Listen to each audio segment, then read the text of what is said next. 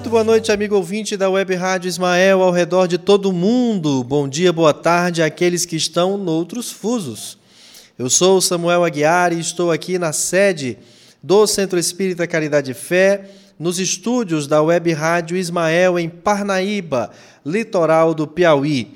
25 de maio do ano de 2020, estamos chegando com mais uma live especial um diálogo interreligioso, a mensagem de Jesus com a pandemia. É, cuidando da nossa técnica, nós temos o Felipe Fontinelli, a produção é da Ivana Fontinelli, e cuidando da plateia virtual, Eline Falcão. Boa noite, Eline. Boa noite, Samuel. Boa noite aos ouvintes da Rádio Ismael e aos que nos acompanham pelo Facebook. Interaja conosco.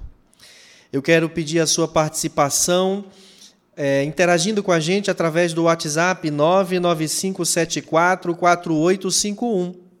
99574 4851. Ou comentando na live do Facebook, comentando no chat do YouTube, como também através do aplicativo. Alô, você que está pelo aplicativo, alô, você que está pelo site. Nós temos a grata satisfação. Hoje é uma das lives mais gratas ao meu coração, porque hoje nós estamos aqui nos abraçando virtualmente junto ao Frei Benedito, que está lá em Fortaleza, e junto ao amigo Eliakim Nunes, que faz parte da Igreja Assembleia de Deus. Boa noite, Eliakim. Boa noite, Frei Benedito. Que prazer recebê-los nessa live hoje. Boa noite, Samuel. O prazer é todo nosso, né? É, de já muito obrigado por você ter feito o convite e abrir esse espaço para esse diálogo que nós acreditamos que será muito proveitoso. É o que a gente quer. Boa noite, Samuel. Boa noite, Eliakim. Prazer participar deste, dessa live. Agradeço o convite. Já estive participando de um evento com vocês, acho que foi em 2019, não foi? Foi 19. Janeiro de 2019. Foi. Dia 20 de janeiro, mais ou menos, 2019, né? Exatamente. E de maneira que foi, foi muito boa a participação lá, gostei. Né? E de maneira que eu agradeço o convite uma, mais uma vez para estar com você nesse evento importante. Muito bom. E, gente, eu queria aproveitar para apresentar o Eliakim, ele é advogado, especialista em direito civil e membro da Igreja Assembleia de Deus. Radialista, apresenta o Jornal da Cidade na Rádio Cidade. É, e acerca do Frei Benedito, Frei Benedito de Souza Braga Filho, ele é padre católico, membro da Ordem dos Frades Menores Capuchinhos, formado em filosofia, teologia e administração. Ele reside em Fortaleza e é diretor-presidente do Instituto Educacional São Francisco de Assis, entidade mantenedora das três escolas de educação básica que tem lá no Ceará. É, então é um prazer conversar com essas pessoas cristãs, caridosas conosco, que estão hoje aqui para compartilhar a visão que eles têm a partir de suas reflexões pela Bíblia Sagrada, pela palavra, pelo Novo Testamento, o que é que Jesus, o nosso divino Messias, está querendo dizer, está querendo tocar a todos no planeta inteiro com a mensagem da pandemia. E eu queria, para iniciar, ler aqui um, um pequeno texto do Emmanuel, através do Chico Xavier, que diz assim: Jesus é o caminho, a verdade e a vida. Sua luz imperecível brilha sobre os milênios terrestres, como o Verbo do princípio, penetrando o mundo há quase 20 séculos, agora há mais de 21 séculos. Lutas sanguinárias, guerras de extermínio, calamidades sociais não lhe modificaram um tio nas palavras que se atualizam cada vez mais com a evolução multiforme da Terra. Tempestades de sangue e lágrimas nada mais fizeram que avivar-lhes a grandeza. Entretanto, sempre tardios no aproveitamento das oportunidades preciosas, muitas vezes, no curso das existências renovadas, temos desprezado o caminho, indiferentes ante os patrimônios da verdade e da vida. O Senhor, contudo, nunca nos deixou desamparados. Eu, particularmente, tenho me entregue a orações justamente por entender que Jesus não nos desamparou. O que nós estamos passando na terra trata-se de algo necessário para revermos uma série de condutas mundo afora, relações internacionais, o zelo com a saúde humana, como é que a gente lida com a questão da alimentação. Afinal de contas, não podemos esquecer que essa epidemia se gerou num contexto é, social em que a forma como as pessoas se alimentam é algo questionável do ponto de vista nutritivo, do ponto de vista nutricional. E também para revermos outras questões. Agora, pela primeira vez, nós estamos tão motivados a nos preocuparmos com as questões estruturais do sistema de saúde, do sistema de educação, da sanitização de onde a gente mora. Então, nunca lavar as mãos, ter higiene foi tão importante, foi tão bem compreendido pela maioria de nós. E quero dizer que não consigo desassociar, como religioso que sou, Eliakim e Frei Benedito, não consigo desassociar da minha vida prática, da minha análise sobre as questões é, do mundo, a ideia de espiritualidade e a ideia de religiosidade. Penso que Jesus está no comando de tudo e que essas coisas estão acontecendo primeiro pela nossa imprevidência, pelo nosso descuido com aquilo que deveríamos ter maior atenção, mas também para nos cobrar mais postura ética e de bom senso com as coisas.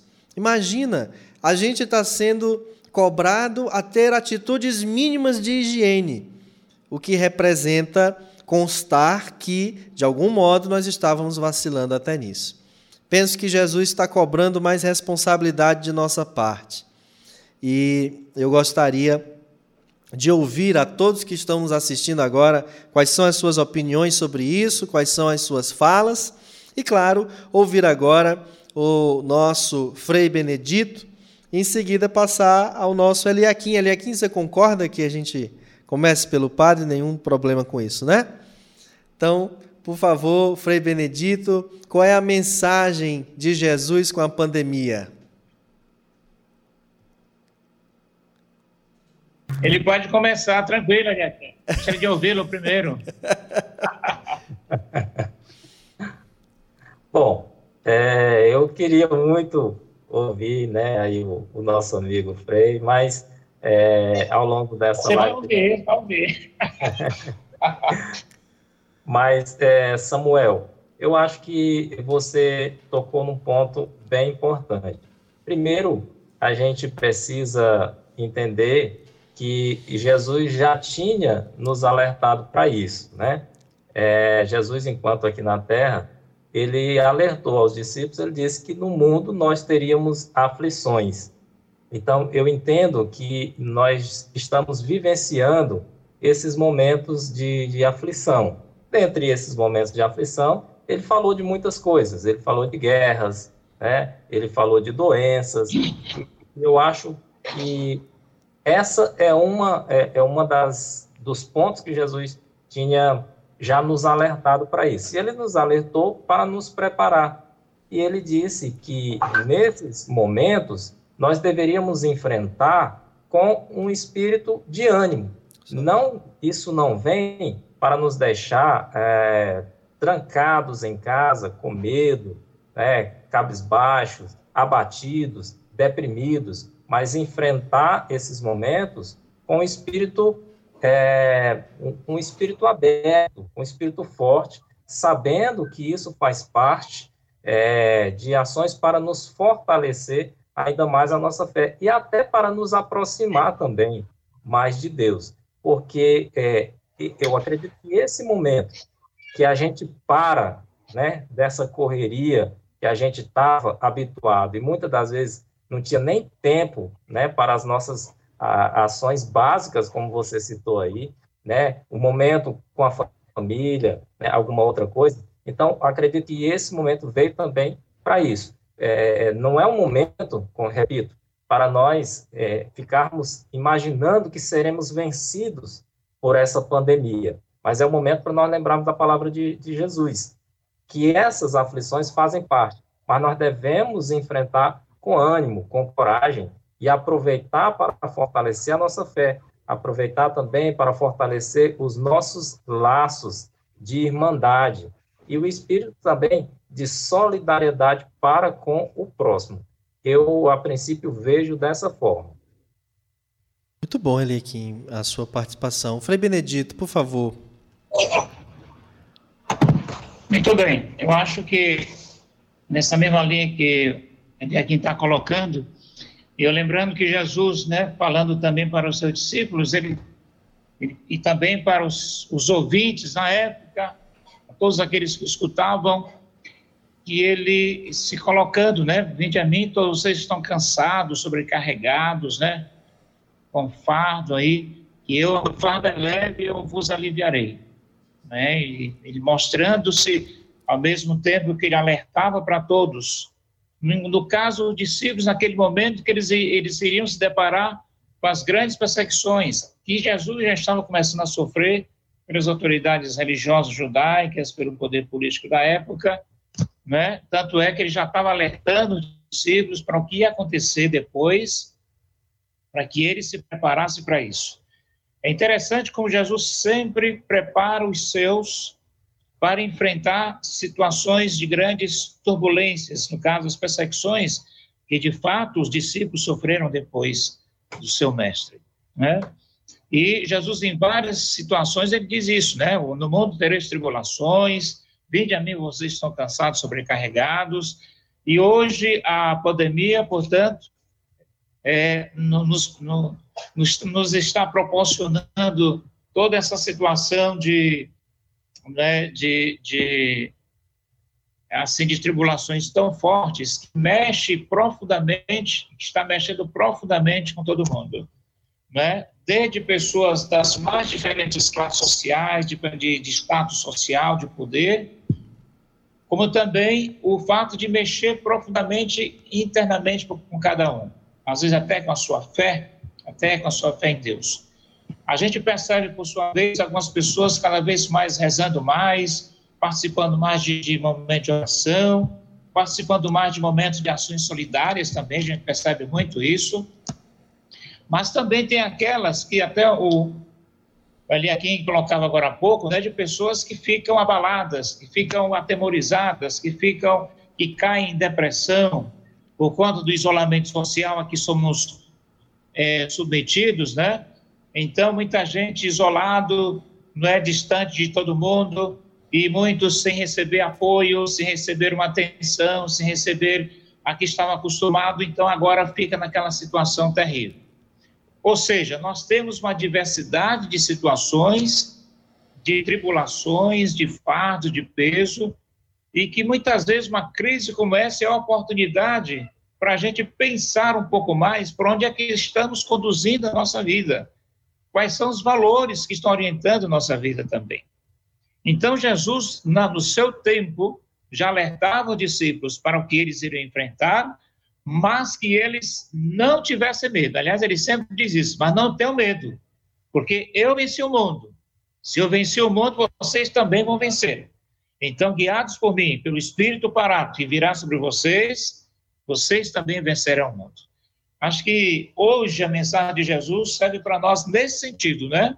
Para todos nós que cremos nesse Deus atrás de Jesus Cristo, né? Esse, esse o Deus de Jesus Cristo, vamos dizer assim, né? Se nós cremos, também iremos superar esse momento difícil. Tudo vai depender, portanto, da nossa disposição interior, né? De encarar os desafios com a fé nesse Deus que é o nosso bem que Exatamente. deu a sua vida para que tenhamos mais vida. Exatamente. Eu vejo também muito. Ótimo. É, Felipe, abre, abre a imagem com os três, porque nós vamos agora a uma primeira participação, Eliakim e Frei Benedito, com os cumprimentos da plateia virtual, as pessoas que estão nos acompanhando agora.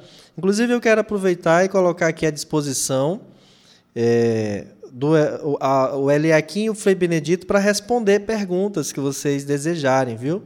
Eu não sou muito gabaritado para responder, não, mas eles são. Então, vou empurrar para vocês, viu? É modesto. É dependendo das perguntas. É dependendo da pergunta. Muito bom. Eline Falcão, por favor. Eu posso responder. Tá certo. A gente empurra para o Eliakim, que é doutor advogado, ele entende mais que nós. Eline Falcão, a nossa plateia virtual. Vamos aqui o nosso boa noite para Helena Araújo, que está conosco. A Simone Seligman também está assistindo com a gente. Madalena Oliveira, Nazinha Silva, Silvia Ataíde, boa noite. Walter José da Costa, boa noite, paz do Mestre Jesus entre nós. A Tânia Maria Caldas Queiroz, que maravilha, mais uma live. Essa, esse será um momento único. Gratidão, Rádio Ismael, boa noite. Maria Roseli Machado, boa noite. Deus nos abençoe. Que a paz de Jesus esteja com todos. Alena A. Mesquita, Maria Roseli fala de Piraí, Piraí do Sul, no Paraná. A Dona Graça também está assistindo conosco. Boa noite, amigos. A Gorete Araújo. Silvia Lance fala de Casa Branca, São Paulo. Elis Regina. Cris Melo, boa noite. Daniela Gomes, Ayrton Alves. Rúbia Tobias Duarte também está com a gente. O João Neto de Uruçuí, no Piauí. Terra do Ayrton. Terra do Ayrton. A Iolene, parabéns, Caridade e Fé, que maravilha essa live. A Sergiana Barros, olha aí, a Sergiana acompanhando aí o. É o tio dela? É tio, Então, Frei é minha Benedito. sobrinha. Maria Conceição Santos, boa noite, gratidão sempre, Jesus conosco. A dona Claudete Liberato Santana. Thaís Gonçalves, boa noite. Carlos Renato Souza. Tânia Maria diz: No mundo tereis aflições, eu venci o mundo, disse Jesus. Lena Mesquita fala de Castelo do Piauí. Chefe Pedro também está aqui com a gente. A Andreina Tavares. E acompanhando a gente pelo YouTube, nós temos aqui a Adália Monteiro, boa noite. A Rosa Cristina Ferreira, de Teresina. A Janine Seligman. Carla Renata, o nosso mano também está acompanhando com a gente. E a mestra Inês Vieira, boa noite. É bom tentarmos fazer diferente. Tudo para melhorarmos a vida no planeta. E no nosso aplicativo aqui pelo WhatsApp, nós temos a Elisa, a dona Rejane também está com a gente, a Thaisa Veras, a Patrícia Letícia, Letícia e a Rosa Cristina. Nosso boa noite a todos. Legal, eu quero aproveitar e pedir a você que está nos assistindo pelo Facebook ou pelo YouTube, curte e compartilhe essa live para que mais corações tenham acesso a essa mensagem que a gente está tentando trazer aqui. Agora, Eliakim e Frei Benedito, eu, eu queria ouvir a, a opinião de vocês sobre um pensamento que eu trago comigo e costumo, inclusive, falar sempre nas oportunidades que tenho. É que a fé se divide em dois momentos principais. É aquele momento em que eu aprendo o que é fé, os conceitos de fé e vivencio ali é, momentos muito agradáveis acerca de, de cultos exteriores que eu penso ser a minha fé.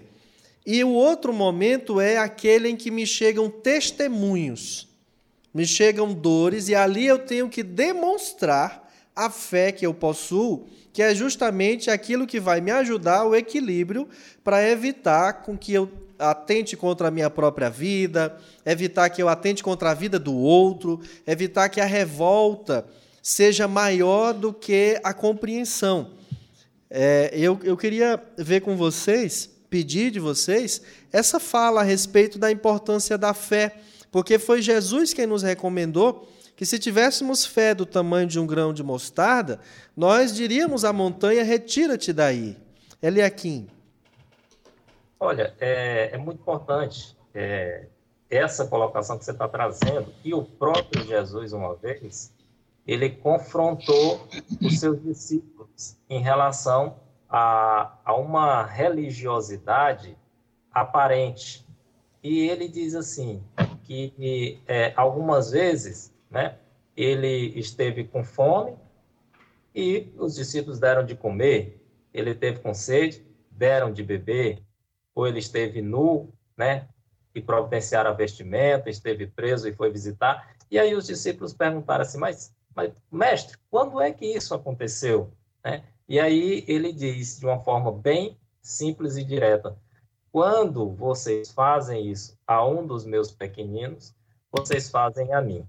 É justamente aí o, o exercício de fé que Jesus exigiu do, dos seus discípulos, porque é, é, nós temos aí é, uma, uma diferença, uma, um distanciamento entre a fé aparente, como você colocou aí, uma, uma religiosidade, ah, digamos assim, de fachada, uma, uma, religiosidade que ela é bonita, é, que é aquela apresentável, e nós temos a, a religiosidade verdadeira, que é aquela que se pratica, que se vivencia. E aí o apóstolo Tiago até disse né, que a, a verdadeira religião ela é cuidar dos órfãos, das viúvas, né, cuidar dos necessitados.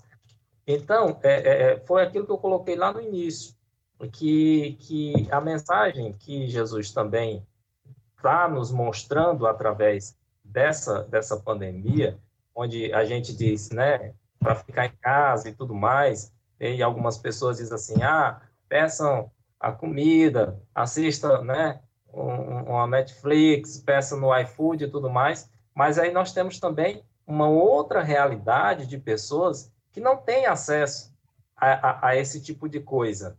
Então, é, é, é um momento da gente que está em casa ser um pouco grato a Deus pelo que a gente tem e ser solidário com aqueles que não têm, começar a ajudar também aqueles que não têm. Então, é também um exercício de fé. Eu acho que você coloca muito bem isso, né? É, é, é o momento de se demonstrar fé. Uma coisa é aquela que eu apresento ser, né? Aquela pessoa, um cristão, tal. Mas o que Cristo faria nesse momento, né? Aí nós temos que lembrar daquele Cristo que dividiu o pão com as pessoas, daquele Cristo que pregou o desapego aos bens materiais e pregou a solidariedade, e pregou é, é, o amor. Aquele Cristo que lavou os pés dos discípulos e alguém estranhou e disse assim: Mas, mestre, por que, que tu estás fazendo isso? Ele disse: Olha, eu estou aqui ensinando a vocês que eu não vim para ser servido, eu vim para servir. Naquele momento que os discípulos estavam, né, é, pensando ali quem poderia ser o substituto do mestre e tudo mais. E aí Jesus disse assim: Não, eu não vim aqui para instigar isso em vocês. Vocês têm que fazer um exercício de humildade. Nós estamos para servir, para ser solidários uns com os outros. Então, é, é, eu acho que esse momento também nos traz essa reflexão. O momento de nós exercitarmos né, o nosso senso de solidariedade, de amor ao próximo, e também sermos gratos e refletir acerca também da, da realidade das outras pessoas, nos colocarmos também um pouco no lugar das outras pessoas. É, eu acho que e essa, é, é, a gente tem que encontrar esse meio termo entre a religiosidade aparente, a fé aparente e o exercício de fé verdadeira. Kim, muito obrigado por essa resposta muito bem formulada. Agora eu queria estender essa, essa, esse raciocínio ao Frei Benedito, acerca da fé, Frei. Ah, ela dividida aí em dois momentos. O momento em que eu adquiro o conhecimento disso e os instantes em que eu sou cobrado a dar testemunho dessa fé. Muito bem. Ó, oh, eu vejo assim, diante que você colocava a fé no sentido de que eu aprendo, a fé no sentido de que eu vivencio.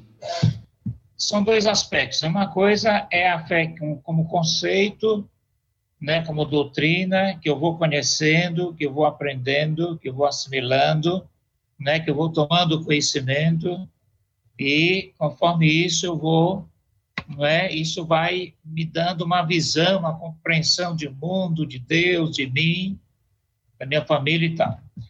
Outra coisa é a experiência de fé que eu vivencio a partir dos conceitos assimilados, a partir daquilo que eu aprendi, a partir das doutrinas de fé que eu fui assimilando. O que acontece muitas vezes é, entre nós cristãos, particularmente entre nós católicos, sobretudo alguns, é que tende a separar. Uma coisa é aquilo que eu creio, que eu, eu creio em Deus, eu vou à missa, né, eu sou batizado, né, eu participo das, da, da, das devoções, das celebrações e tal.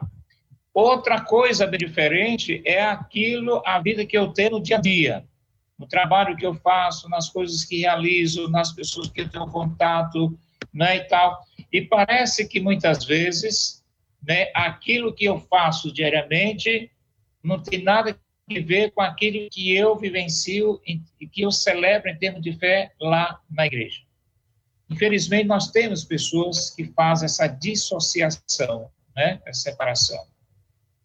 E aí, muitas vezes, nós, nós nos deparamos com pessoas que nem muitas vezes não são, é, fazem parte de nenhum movimento de igreja, nenhum movimento religioso, nenhum movimento, às vezes até ateus, mas na prática se mostram mais pessoas de fé do que muitos aqueles que são é, crentes.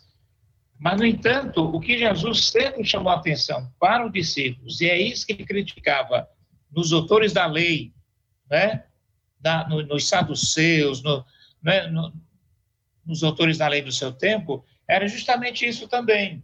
Eles se apegavam muito à doutrina, à letra, à letra da lei e exigiam que outros vivenciassem tal qual a letra da lei estabelecia. E quem não estivesse de acordo com isso, pronto, estava condenado, era mal visto, era colocado fora da comunidade. E Jesus foi mostrado que não. Deus, o Deus de o seu Pai, que ele, né, de onde ele veio. Nosso Deus não é dessa forma.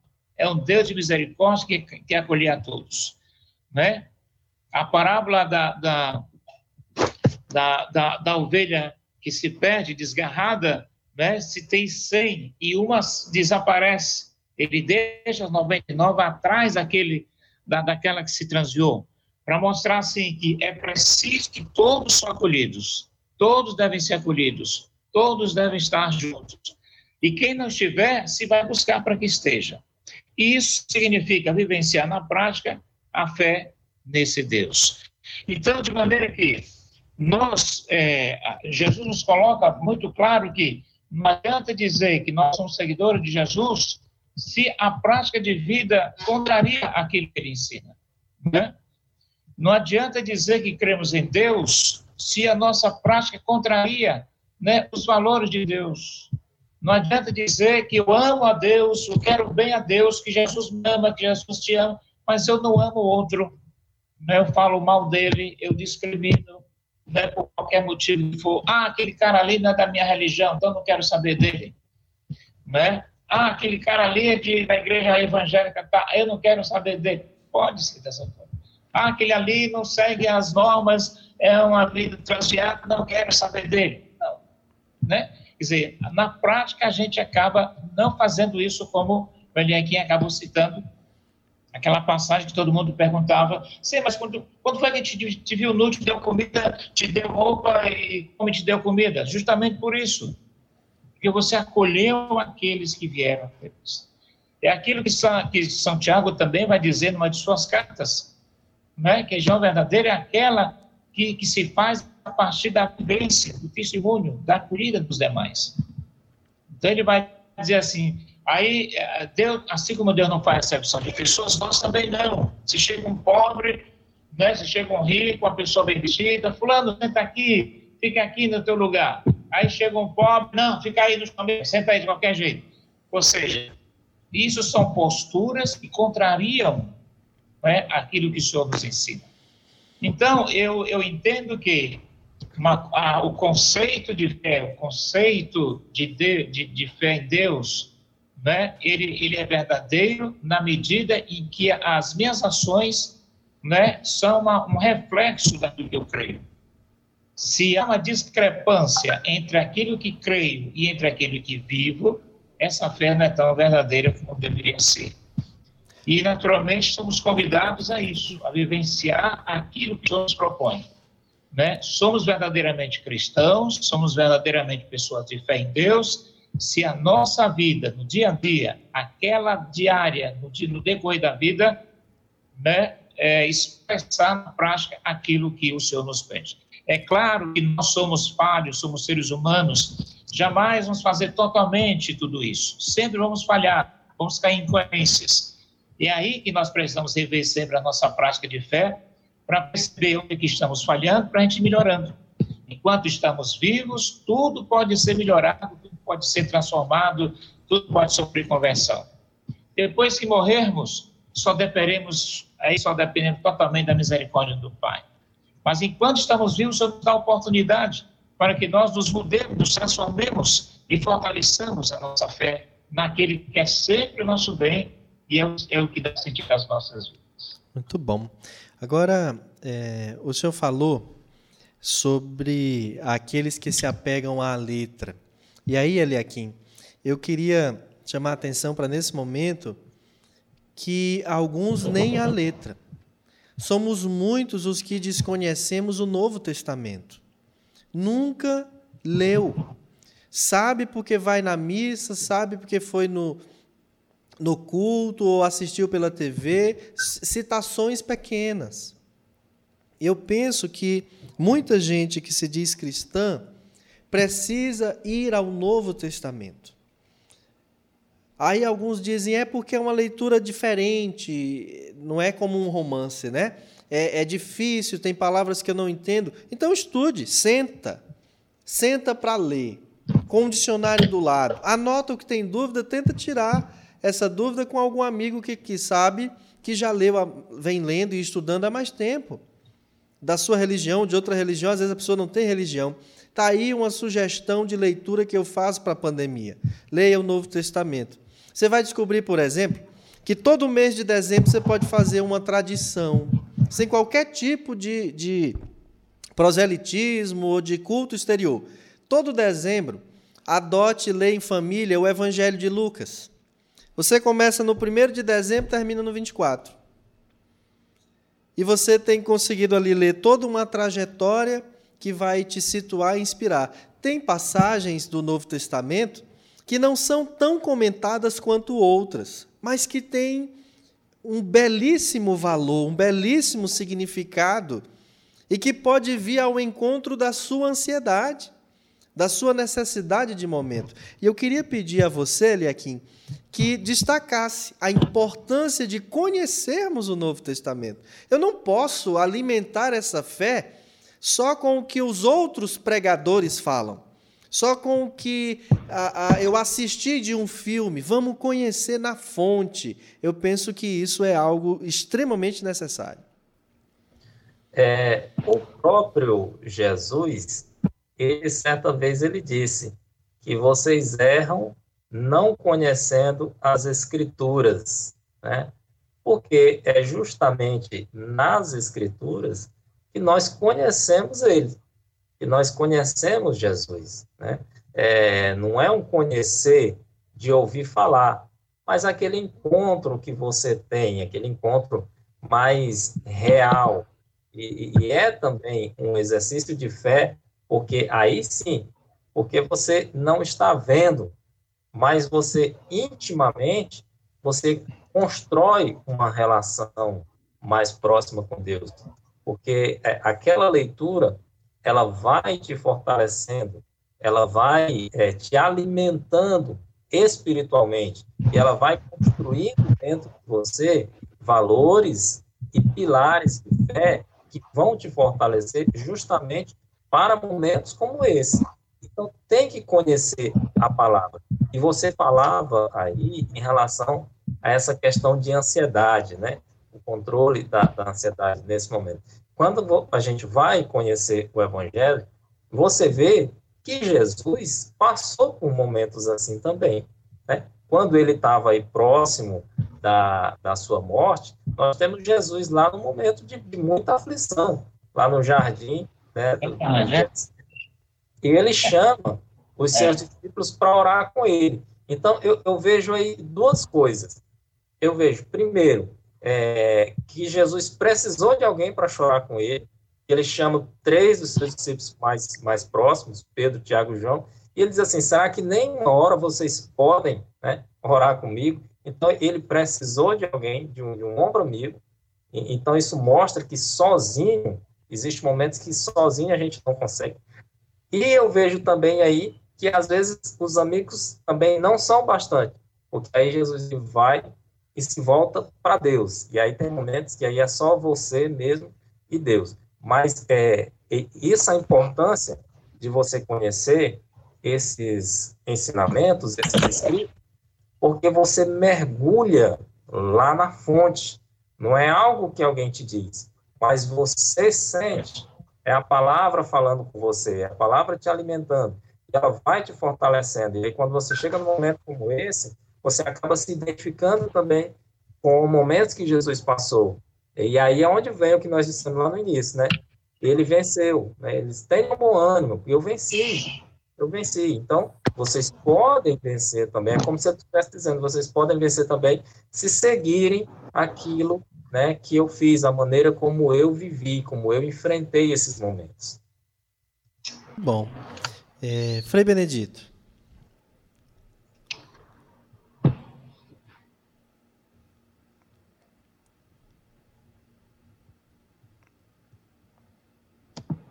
O senhor nos ouve, Frei?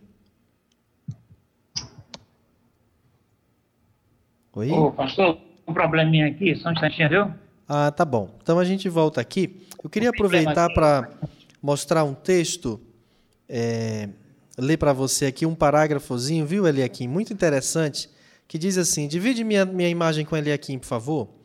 Muitos discípulos nas várias escolas cristãs entregaram-se a perquirições teológicas, transformando os ensinos do Senhor em relíquia morta dos altares de pedra. No entanto, espera o Cristo venhamos todos a converter-lhe o evangelho de amor e sabedoria em companheiro da prece, em livro escolar no aprendizado de cada dia em fonte inspiradora de nossas mais humildes ações no trabalho comum e em código de boas maneiras no intercâmbio fraternal. Então, agora, nesse momento que as pessoas estão tendo mais tempo de ficar em casa, estão conseguindo um pouco mais de tempo livre, eu acho que poderiam trazer para a rotina, se ainda não fazem, esse momento de encontro com Jesus, pela oração, pela conversa, conversar vai andando ali por um cômodo da casa, pelo jardim, pela calçada, conversando com ele. Sabe? Para que crie o hábito de inserir Jesus na sua pauta, na sua programação diária de vida. Senhor, hoje o meu filho tem um exame escolar, um exame de saúde, eu quero pedir a tua intercessão, porque me parece que com isso a gente estimula essa fé, a gente reflete mais e, sem dúvida alguma, a gente percebe a resposta disso no, na prática, no cotidiano.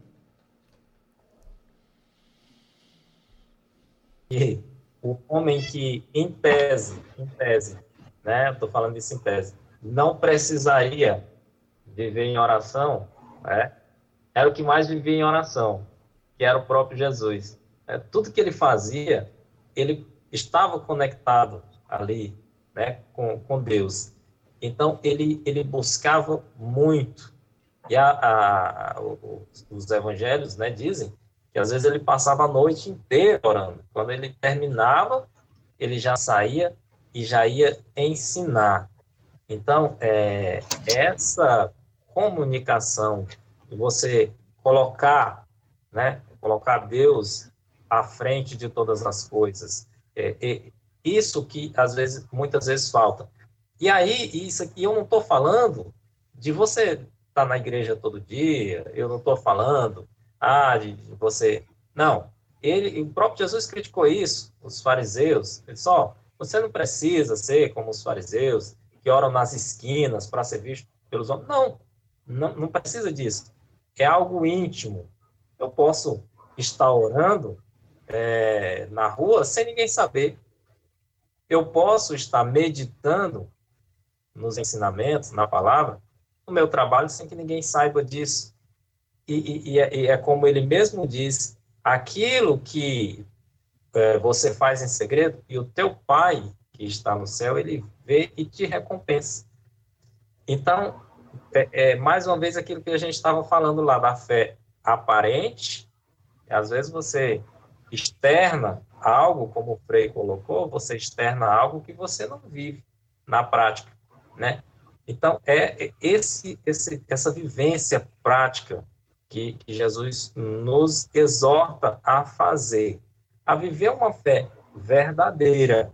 E durante esse dia a dia, esse talvez seja o melhor momento, que é justamente o momento que a gente para tudo e vem a reflexão. Né? Eu acho que a, a gente precisava desse, desse stop para repensar, colocar as coisas no lugar e também ver que a gente precisa também ter esse momento de reflexão, de buscar a Deus, né? E, e aí eu, eu volto mais uma vez a dizer, buscar a Deus não necessariamente você precisa estar fazendo aquele, né, aquele teatro como muitos fazem. Você deve fazer isso 24 horas do seu dia, em cada ação, ah, mas é, hoje não deu, não, não tenho como ir à igreja e tal. Mas é importante você ir? Sim. Mas se você não pode, isso não te impede de você estar na presença de Deus. Você pode estar em qualquer lugar. Você pode estar na presença de Deus. Você pode estar meditando na palavra. Você pode estar alimentando o teu interior, né?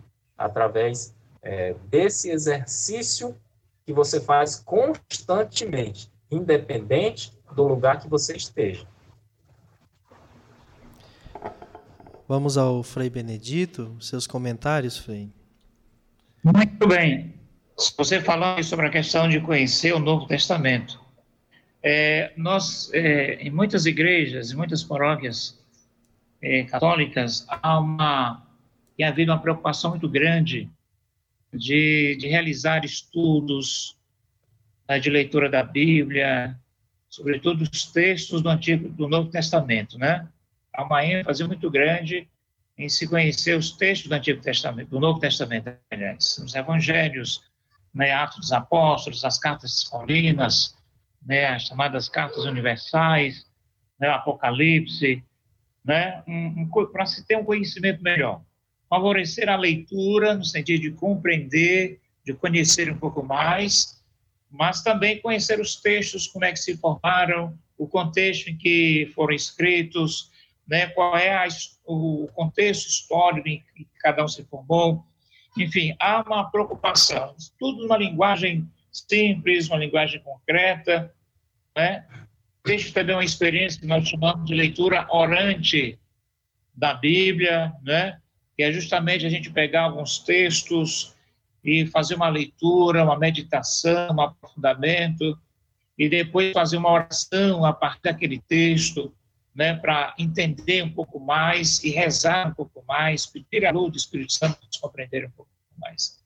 Há essas experiências, naturalmente, aí com grupos mais, com grupos que estão mais, é, digamos, mais engajados, mais envolvidos, participantes, e com isso também se vai propagando, divulgando, para que outras pessoas e pequenos grupos também façam isso.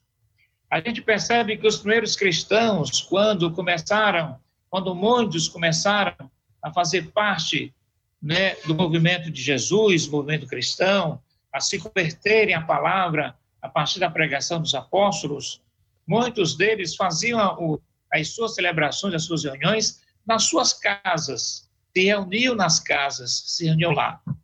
Hoje, por conta da, da pandemia, né, do coronavírus, e aí foi decretado isolamento social, a gente muitos estamos obrigados a ficar em nossas casas. Né? Nem aos cultos e nem às celebrações das missas podemos ir nas igrejas. Estamos fazendo todos dentro de casa. Né? Coisa que nunca, nunca se imaginava que um dia pudéssemos chegar a esse ponto. Mas, no entanto, somos convidados a, a celebrar em casa e, e, como você mesmo já falou antes aí, Samuel, a oportunidade para que as pessoas agora, tendo mais tempo dentro de casa, se bem que tem gente que mesmo dentro de casa não tem tanto tempo assim, mas tem outros que têm, podia aproveitar justamente para, além das celebrações, além das orações que são feitas, tem muita gente rezando nas suas casas, e agora nunca há os meios tecnológicos, né, os aplicativos, as redes sociais, foram tão úteis como agora, né, que favorece inclusive esse nosso encontro aqui, né, coisas que 10, 20 anos atrás isso era impossível, mas agora a gente percebe que eu aqui em Fortaleza, vocês lá em Parnaíba, e nós juntos, parecendo que estamos assim vizinhos um do outro, né? Nunca esses meios foram tão úteis como agora, e proporcionam esses encontros que antes, né, que agora não é possível nos deslocarmos para os centros de encontros como a missa, como o, o templo, a igreja e o culto, né?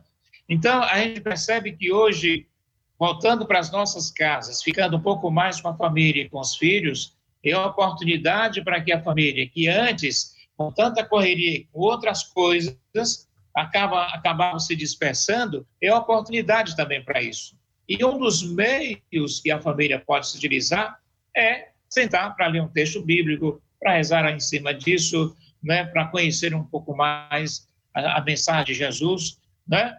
Isso aí, cada família, cada ambiente, a partir da sua realidade da, e também dos seus sentimentos e das suas inspirações, das suas motivações, né, como cristãos que são, vão, né, tem oportunidade para aprofundar um pouco mais tudo isso, né? De maneira que uma crise como essa, jamais vista, jamais pensada, jamais imaginada, nos proporciona ao mesmo tempo temores, né, por conta das ameaças, por conta das mortes e tudo mais, né, também proporciona amores, vamos dizer assim, num jogo de palavra aí para rimar. No sentido de que a gente, ao mesmo tempo, fortalecer o amor da família, a convivência, né, que vem a partir do amor de Deus. Sim. E, ao mesmo tempo, o amor aos outros em gestos solidários em relação a isso. Nós cristãos, né, com base na nossa fé em Jesus Cristo, portanto, na palavra, né, a nossa motivação é bem maior, nós temos fortes motivos e inspirações em Deus e em Jesus Cristo, no Espírito Santo, para que nossas ações possam ser pautadas por esses valores cristãos. Esse momento em que nós somos obrigados a ficar dentro de casa é oportunidade para que nós pensemos mais. O Eliakim falava agora há pouco de que Jesus sempre estava rezando, sempre ia para os montes, sempre ia para lugares silenciosos, e curioso que em alguns momentos ele sempre levava dois ou três com ele. E lá no Getsemane, lá no Monte das Oliveiras, antes de ser preso, ele estava lá com todos eles, e ele reclamou porque nem todos eles estavam rezando com ele, estavam dormindo lá, né, não conseguiram ficar. Mas para perceber que é, Jesus sempre procurava rezar, né, nunca ficava rezando sozinho, sempre orava ao Pai na companhia dos seus. E hoje a oportunidade que dentro de casa, de que nós somos convidados a rezar junto com os familiares, junto com a família, né, junto com os membros da família. E que muitas vezes, aliás, eu, eu faço parte na igreja, só rapidinho aqui, na, na igreja católica nós temos um movimento, entre tantos movimentos, um movimento de casais chamado Equipe Nossa Senhora. Outro dia, um, um casal dizendo assim, olha, nós tivemos a oportunidade, por exemplo, coisas que jamais eu podia fazer, agora eu pude fazer. Cortar o cabelo dos meus filhos. A gente poder se juntar. e aí eu pude, eu mesmo sem saber cortar nem, nem uma unha, aprendi agora a cortar o cabelo dos meus filhos e foi uma experiência tão valiosa, tão interessante, que os meninos, mesmo que em outro momento, diziam assim, não, pai, não quero cortar aquele fulano, não. Não, não quero ir naquele lugar, não, porque eles cortam ruim. E de repente agora eu cortei não tão bem quanto um cabeleireiro profissional, mas eles acharam tão bom isso que tornou a gente mais unido. Então é oportunidade, portanto, para a gente poder nos fortalecer mais em família, fortalecer mais a nossa fé E, claro, e o Novo Testamento, a palavra de Deus, é a força que nos motiva a superarmos todos os desafios e problemas que outrora enfrentávamos, mas que agora temos a oportunidade de superar. É, eu quero pedir licença de vocês dois para a gente ir mais uma vez à nossa plateia virtual, ver o comentário do pessoal que está com a gente. Eline Falcão. Vamos aqui o nosso boa noite para o Inácio Albuquerque. A Silvia Lance, ela diz que fé sem caridade é vã. Olhar o próximo com os olhos de Jesus. A Tânia Maria, fé é a caridade, humildade e solidariedade para com o próximo. O chefe Pedro, todos falamos muito em fé, ter fé, mas bem poucos, entre milhões de pessoas, sabem mesmo o que é a fé, como se mostra e até onde já fazemos o uso de uma fé verdadeira diante das dificuldades enfrentadas por todos nós. A dona Tânia diz ainda: fé também é viver os ensinamentos de amor que Jesus Cristo viveu. Boa noite para Nícia Fontinelli, que está conosco. O seu Antônio Fonteles, boa noite. Estou assistindo em Teresina. Agradeço o apoio espiritual recebido. A Cláudia Mello também está aqui com a gente. A Gorete Aguiar. A Alcinei Carvalho. Nós temos pelo YouTube a participação de Caio Henrique, Rejane Vaz. E o seu Assis, ele faz o seguinte comentário. Esquecemos o aviso na prece que diz: Senhor, uma fagulha do vosso amor pode abrasar a terra. O Antônio Carlos da Costa Araújo, ele ele comenta: Samuel, para quem já é acostumado à leitura, fica mais fácil. Eu mesmo já havia tentado ler o livro dos médios e não havia entendido. Comecei a entender a partir do estudo em grupo. O, pró o próprio Novo Testamento tem partes que são complementos de partes do Antigo Testamento. Não é tão fácil ler sozinho. Boa noite também para a dona Fátima Cardoso, a Joelma Lima, a Aldilamar Adler. E a dona Fátima diz gratidão. Aparece aqui no YouTube também a Georgia Medeiros dizendo que deleite. E o Francisco Assis Aguiar essa pode ser a oportunidade para estudarmos em casa o Evangelho, implantando o Evangelho no lar. Eu, nós estamos nos instantes finais. Abre a tela com os outros dois amigos, por favor, obrigado. É, tem um trecho de, da carta de Paulo a Romanos, Eliakim e Frei Benedito, o versículo 17 do capítulo 1. Ele diz: Mas o justo viverá pela fé. E o, o Emmanuel faz o seguinte comentário. Uh, Paulo de Tarso queria dizer que o justo será sempre fiel, viverá de modo invariável na verdadeira fidelidade ao Pai que está nos céus.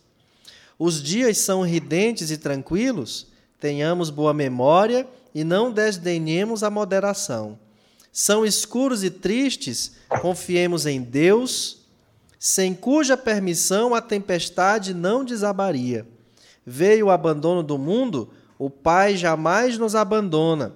Chegaram as enfermidades, os desenganos, a ingratidão e a morte, eles são todos bons amigos, por trazerem até nós a oportunidade de sermos justos de vivermos pela fé segundo as disposições sagradas do cristianismo. Ou seja, esse instante de dor pela pandemia, alguns estão no luto, alguns estão falindo, Eliakim, as suas empresas estão entrando em colapso financeiro, outros estão perdendo emprego, outros estão passando fome porque não estão podendo fazer o seu trabalho é, é, informal que ele realizava, mas é, não podemos nos esquecer que Deus, que Jesus Cristo, está conosco se nós desejarmos colocar, dar as mãos a Ele e confiar.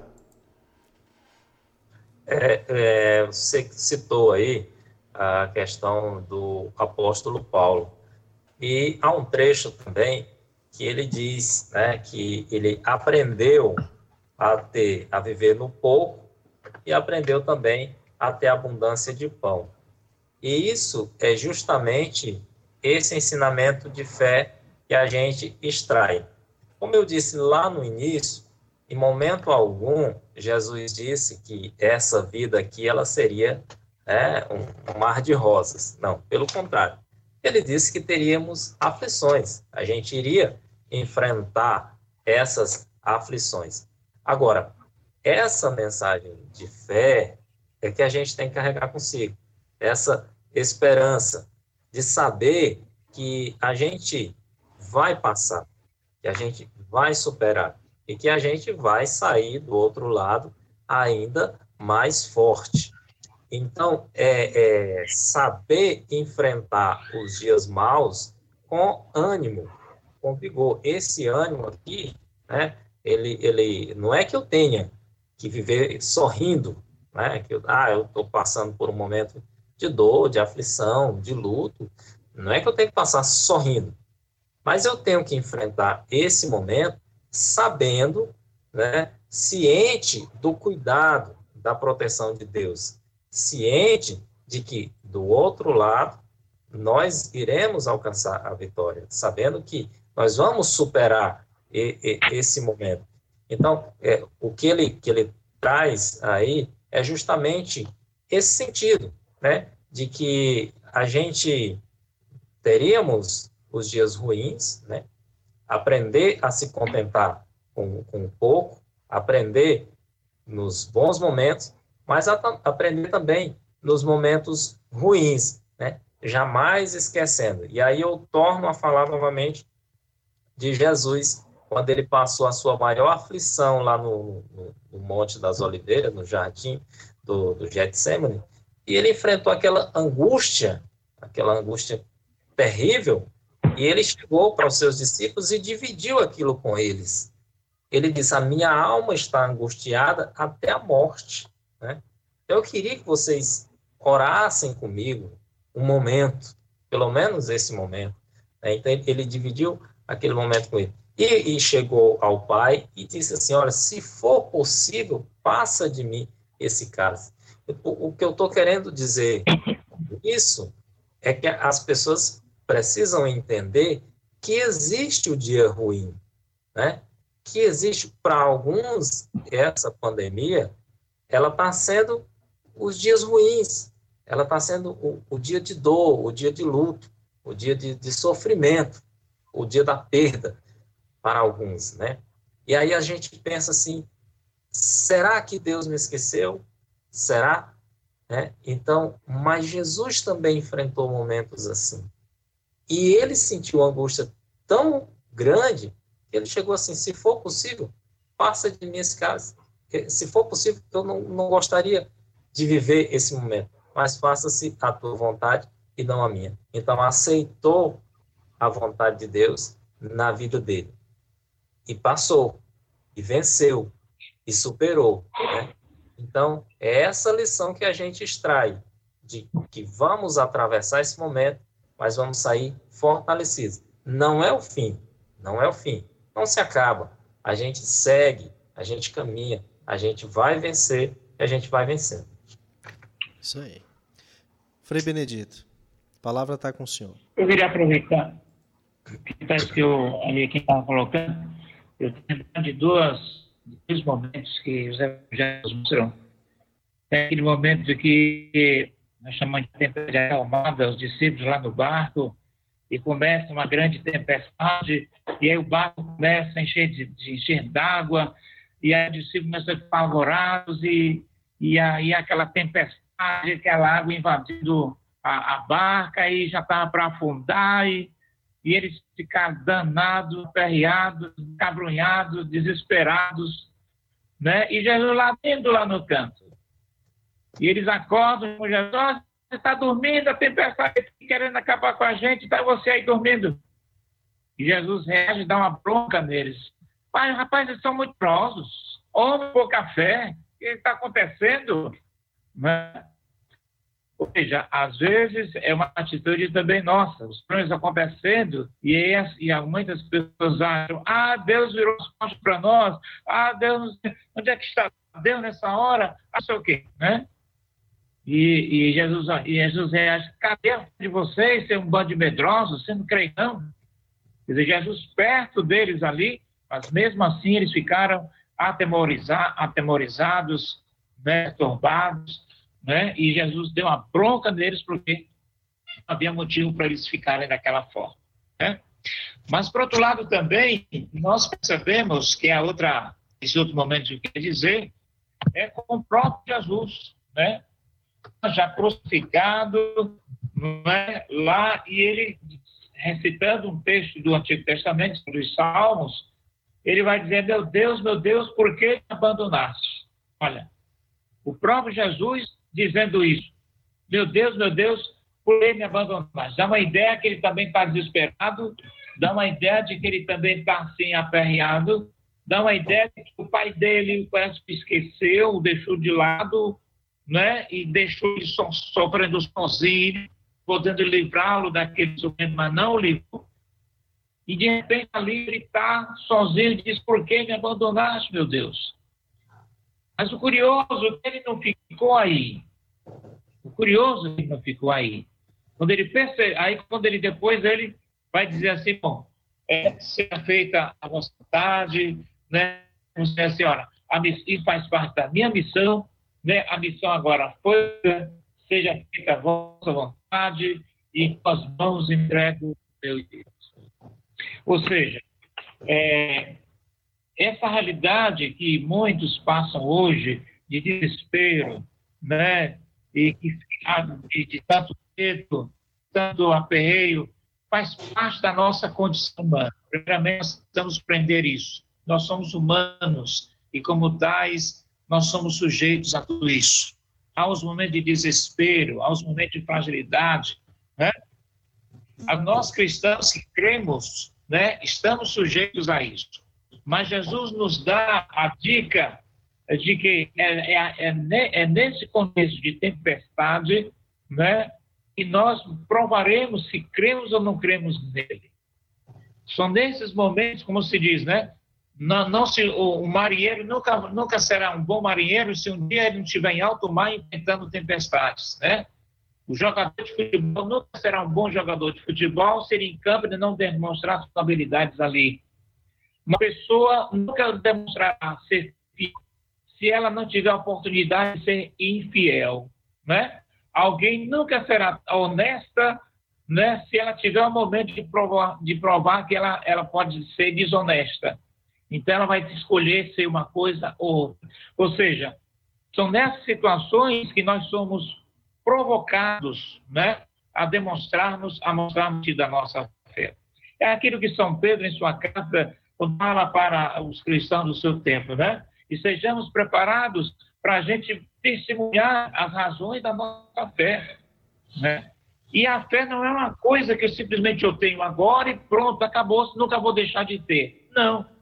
É como uma planta que eu tenho e eu preciso estar sempre regando, eu preciso estar sempre cultivando, eu preciso estar sempre aprofundando. E o aprofundamento se dá no confronto com as coisas que me custam fazer, que me custam vivenciar. Né? São aquelas situações tenebrosas, aterradoras, vamos dizer assim, aterrorizantes muitas vezes, né? e situações bastante complexas que não sabemos como definir. É, é nesse, nesse contexto que nós somos convocados a mostrar a nossa fé. A nossa fé se mostra em meio a isso. É no fogo que se prova o ouro, como diz aquele ditado, né? No contexto concreto do dia a dia, que nós somos, que, que o Senhor nos prova para saber até onde está a firmeza da nossa fé. Até onde ele vai ver se diante de uma tempestade somos alguém que se desespera logo ou é alguém que, mesmo com medo, mesmo atemorizado, mesmo fragilizado, mas encara os desafios e vai em frente. Então, essa oportunidade que Deus nos dá, apesar de ser uma situação bastante crítica, mas somos convidados a cada vez mais a mostrar que cremos em Deus e Ele é maior e com Ele podemos superar todo e qualquer desafio que nos é, que muitas vezes tende a nos desestabilizar, mas que uma vez caindo nos levantemos para a gente superar, crescer sempre mais em Deus. É isso né? aí. É isso. Eu estou muito feliz por essa oportunidade. Eu espero que quando a pandemia passar, a gente possa realizar esse, esse encontro Eliakim e Frei Benedito ao vivo, sabe? A gente juntos num palco com uma plateia, a gente interagindo com essa plateia, tirando dúvidas. Eu penso que nós cristãos que estamos lotados em escolas eh, distintas, com, mas com o mesmo Deus, precisamos de mais momentos como esse. Eu estou muito feliz, quero agradecer muito a participação de vocês dois, pedir que façam suas considerações finais e gostaria que nós três juntos fizéssemos uma oração pela humanidade.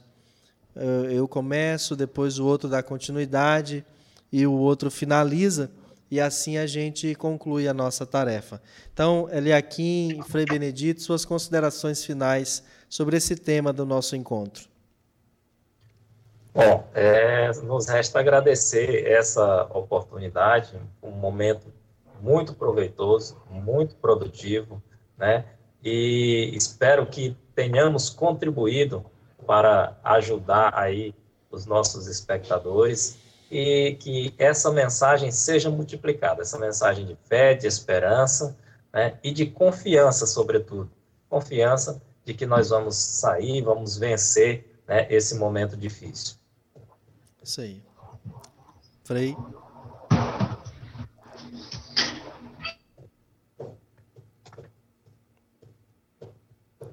E mais uma vez aqui e, e compartilhe da sua proposta aí.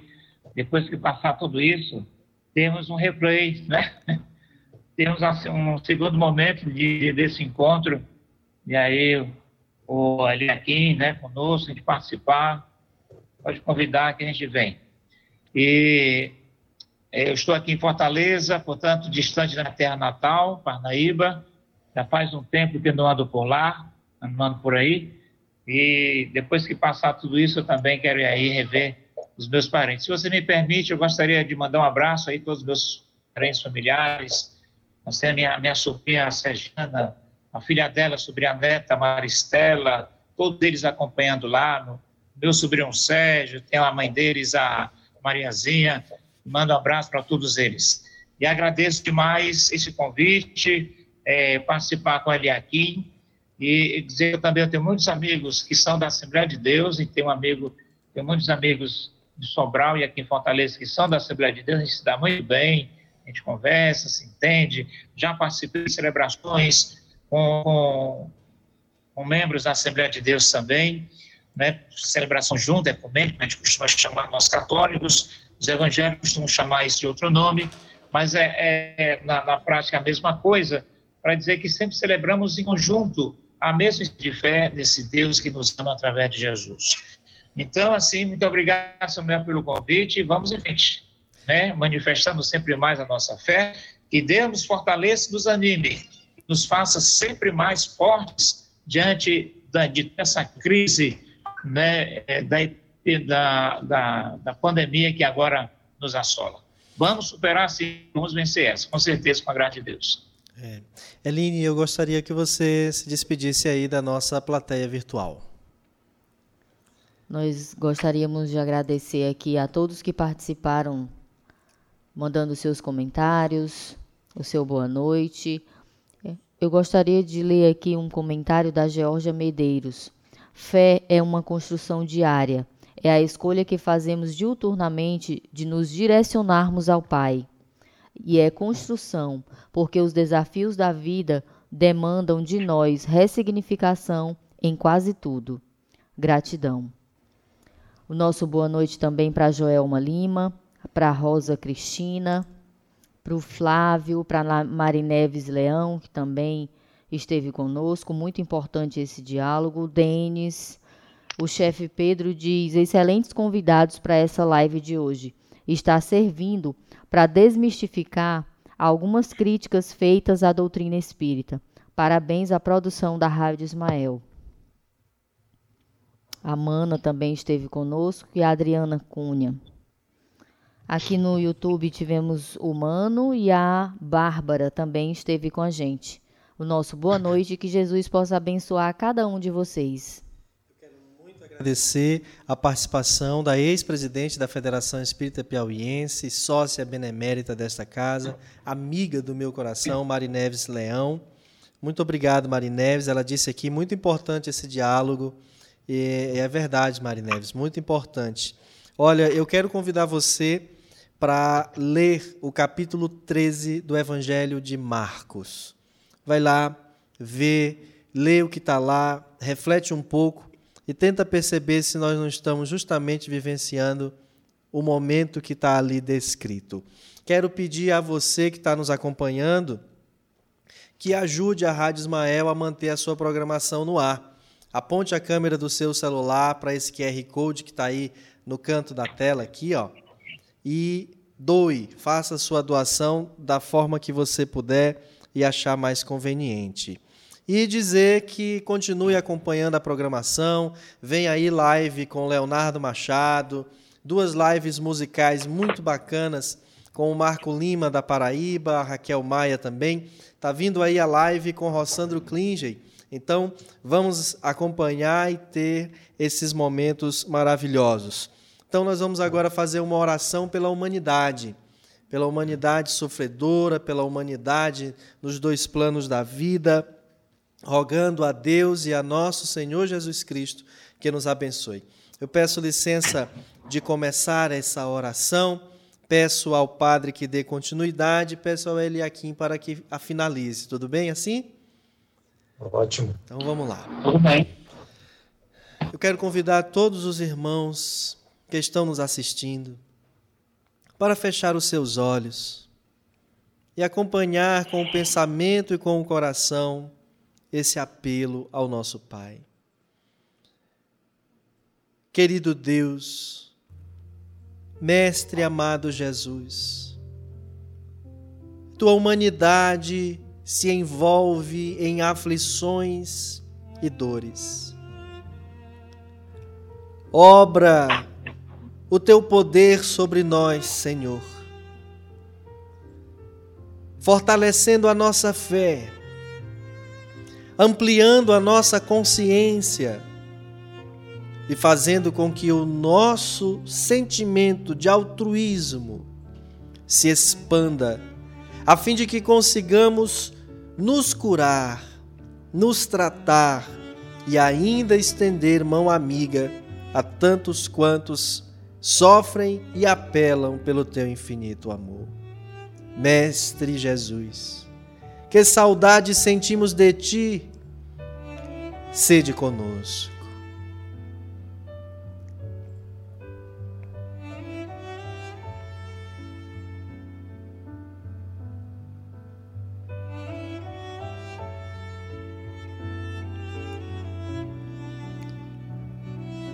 Frei Benedito, por favor, senhor, continue. O vosso povo que se encontra igual numa barca a tempestade ameaça a vida de todos e que muitos se encontram muitas vezes ameaçados, é, fraquejar a sua fé. Eu te peço, Senhor, que dê nosso socorro, supera a nossa fragilidade, nossa fragilidade, pecadora, nossa humanidade pecadora. Para que com teu Espírito, o Espírito Santo do Filho de Santidade, que batizar os discípulos, para que estes, uma vez animados pelo vosso Espírito, cheios da chama do vosso amor, pudessem pelo mundo divulgar a vossa. Peço, Senhor, que nós aprendamos com essa mensagem a sermos melhores filhas de Deus, sermos melhores filhos e filhas vossos, para que no dia a dia consiga de discernimento, para que para descobrir, de voltarmos a encontrar o sentido pleno de nossas vidas. Por isso pedimos em nome de Jesus, o vosso Filho e vosso Espírito, que nós sejamos fortes sempre mais, animados na fé em vós. E a nossa vida possa ter mais sentido em meio a toda essa crise. Tudo isso eu vos peço, Senhor, em nome de Jesus Cristo, vosso Filho, na unidade do Espírito Santo. Senhor Deus e Pai, pelo teu Filho Jesus, nós entramos em tua presença para pedirmos uma bênção toda especial para toda a humanidade, em especial para aqueles que nos acompanham nesse momento. Renova em nós o espírito de fé, de esperança, que nos derrama sobre nós um conforto espiritual para que possamos superar este momento difícil, possamos sair dele mais fortes, com a nossa esperança renovada.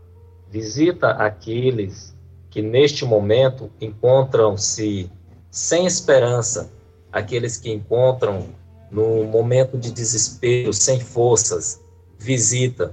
E assim como o Senhor foi com o teu Jesus naquele momento de angústia, de aflição, ser também com estes, visitando e fortalecendo o seu espírito, enchendo de fé, de esperança e disposição, e que nós possamos superar todo esse momento com a graça que vem do Senhor fica conosco, nos dando a sua paz, nos dando o teu amor.